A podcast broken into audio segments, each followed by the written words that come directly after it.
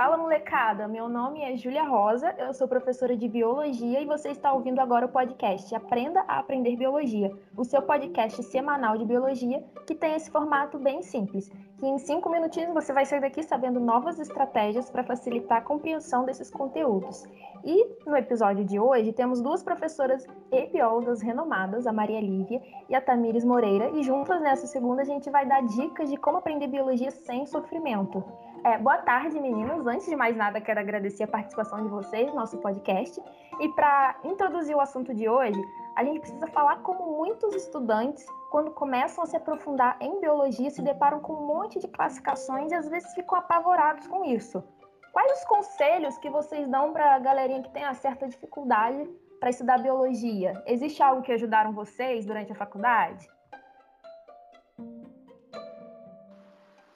Fala comigo, bonitos e bonitas, professora Tamires na voz. E a minha primeira dica para vocês é: tenha um olhar analítico às atualidades e como que elas se relacionam à biologia. Saber como estudar biologia também te leva a estar mais perto das atualidades, principalmente para você que quer mandar super mega bem no Enem. Isso é essencial. É, eu não sei se você sabe, mas o Exame Nacional do Ensino Médio, né, o Enem, eles adoram cobrar questões voltadas ao contexto da nossa realidade. E é por isso que você deve ler, você deve consumir e assistir a muitos jornais e outras fontes de conhecimento, sempre confiáveis, é claro. Porque tem um monte de fake news espalhado por aí e informações de fake news te dão uma rasteira na hora da prova. Então, muito cuidado. Inclusive, um dos assuntos que mais caem e que o exame costuma cobrar, né, de modo contextualizado, é a microbiologia, que é o estudo dos vírus, bactérias, fungos e protozoários. Esse assunto é terreno fértil e é facilmente relacionado aos problemas sociais e atuais que estão circulando aí na nossa sociedade. Os vírus, eles geralmente costumam ganhar a cena e, na verdade, ganhou a cena, né? Estamos aí há mais de um ano e meio, praticamente, vivendo no meio de uma pandemia. Sem contar que os vírus podem ser vetores de doenças, como a dengue, chikungunya, além de serem considerados por muitos como organismos vivos e podem sofrer mutações. Então, esteja atento a esse assunto, porque é, ele costuma ser notícia o ano inteiro, já que é muitas vezes um problema de saúde pública. E não deixe de estudar a progressão e os efeitos que os vírus causam nos seres humanos. Dê atenção ao HIV, gripe, febre amarela, dengue e outras doenças causadas pelos vírus, além do sistema imunológico e os seus componentes. Minha segunda dica para vocês é: não divida a sua atenção com outras tarefas enquanto estiver estudando. Falei até pausadamente porque essa é uma dica de ouro de como estudar para a prova. Portanto, anota, é, nunca se esqueça. Pega uma caneta, um marca-texto, é, cola um post-it aí. Não dividir a atenção. Se você quer realmente estudar para a prova é, de maneira produtiva e otimizar o seu tempo, você deve focar nas matérias que têm a ver até a data da prova e não se desconcentrar com outras atividades. É, não me refiro aqui às atividades como é, sei lá, é, lavar roupa, lavar louça, é, andar de ônibus. Eu faço muito isso. Às vezes fico, sei lá, 50 minutos no ônibus e aí dá, dá para ouvir um podcast, é, ouvir um vídeo. Eu estou me referindo a aquelas atividades que realmente tomam a sua atenção, como ver televisão, é, dar aquela olhadinha nas redes sociais enquanto está estudando. Essas tarefas costumam dominar a nossa atenção. Quando estamos fazendo é, alguma coisa mais física, como lavar a, a louça, né? É, nossa mente consegue se concentrar em algo que estamos ouvindo. Mas quando a nossa tarefa passa a ser stalkear o crush, ou ver se aquela foto teve muitos likes. Aí, bonitos e bonitas, sua concentração nos estudos foi para o buraco. Beleza, galera? É, Maria Lívia, eu lembrei de uma questão que a gente estava conversando a respeito dessas estratégias de estudo. É como que funciona aquela questão da, da, da taxonomia? Oi, Tamires. Então, tem um macete que faz você lembrar dos taxons da, da taxonomia. Você já ouviu falar de raio forte caiu ontem, fez grande estrago? Que te faz lembrar do reino, filo, classe, ordem, família, gênero e espécie.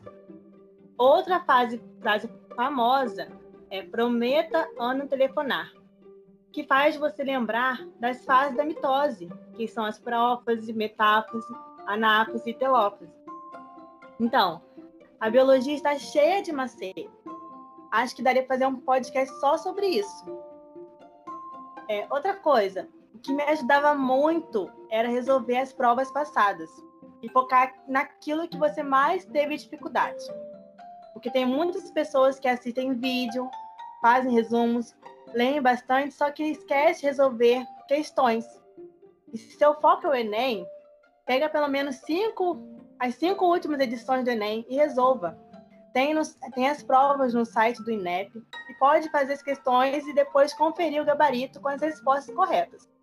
Só que não vale trapacear, hein, galera? Pelo amor, hein? E se seu foco é alguma federal ou estadual, faça a mesma coisa.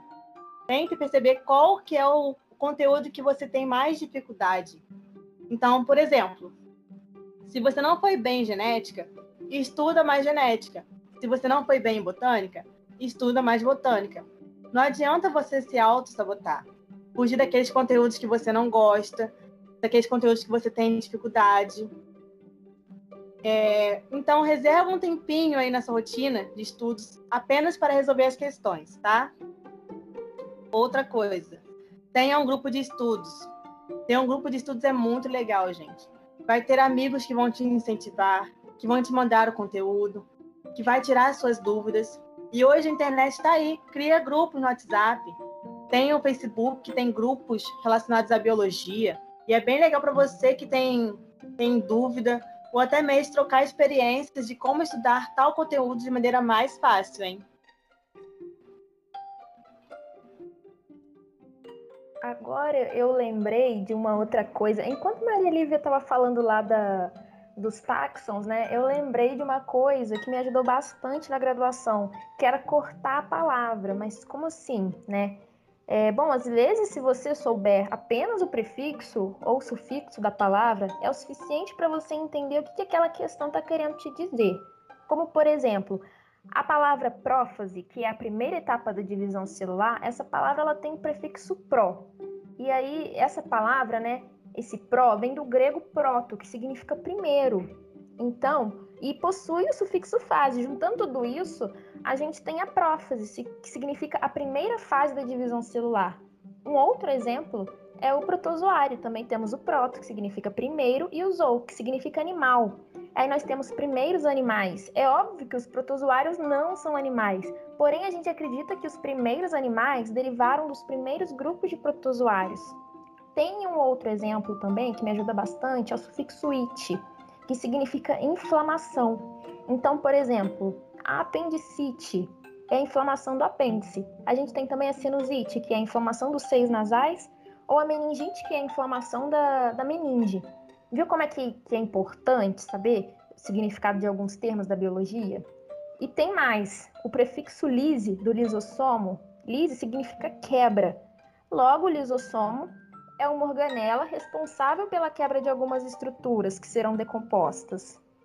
Então, tipo, tem bastante doença para a gente aprender em biologia, né? E às vezes, só de saber que tipo né, de ser vivo, que é o agente patológico, por exemplo, já é o suficiente para você ganhar uma questão. E para facilitar isso, você pode fazer flashcards e mapas mentais. Os flashcards são aquelas folhinhas com informações que te auxiliam a compreender várias coisas. E, mas como é que faz esses flashcards? Bom, por exemplo, você precisa entender sobre protozoonoses. Aí você vai listar várias doenças que são causadas por protozoários. E na frente das doenças você escreve o agente causador. Aí você pode desenhar lá os protozoários, usar folhas coloridas, marca texto. Além disso, você pode se inspirar lá no Pinterest. É só você digitar lá flashcards de biologia ou mapas mentais que vão aparecer vários. Para facilitar mais ainda, você pode fazer mini flashcards com aqueles post-its ou mapas mentais também, espalhar pela casa, porque assim fica de fácil acesso. E toda vez que você bate o olho naquele mapa mental, você automaticamente relaciona relaciona esse conteúdo e ajuda o, o, a fixar o conhecimento, né? Que às vezes era de curto prazo e aí ele se torna um conhecimento mais duradouro. Esse conhecimento passa a ser da memória de longo prazo. Bom, galera, é, muito obrigada, né? Por ouvirem até aqui. Vocês não têm ideia de como que é difícil gravar um episódio à distância. Então, né, obrigada meninas. Se você chegou até aqui, cara, obrigado primeiramente. E eu vou te pedir um, um favorzinho. Queria muito que você compartilhasse esse episódio. Ajuda o nosso podcast. Se você marcar lá nos stories do Instagram, o arroba Aprender Biologia. E aí, se você também quiser compartilhar no Twitter, né?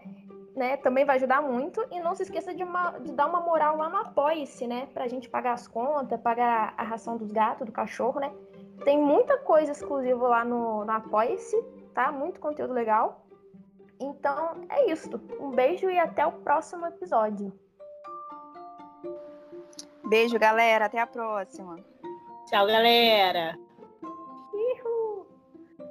Ihu!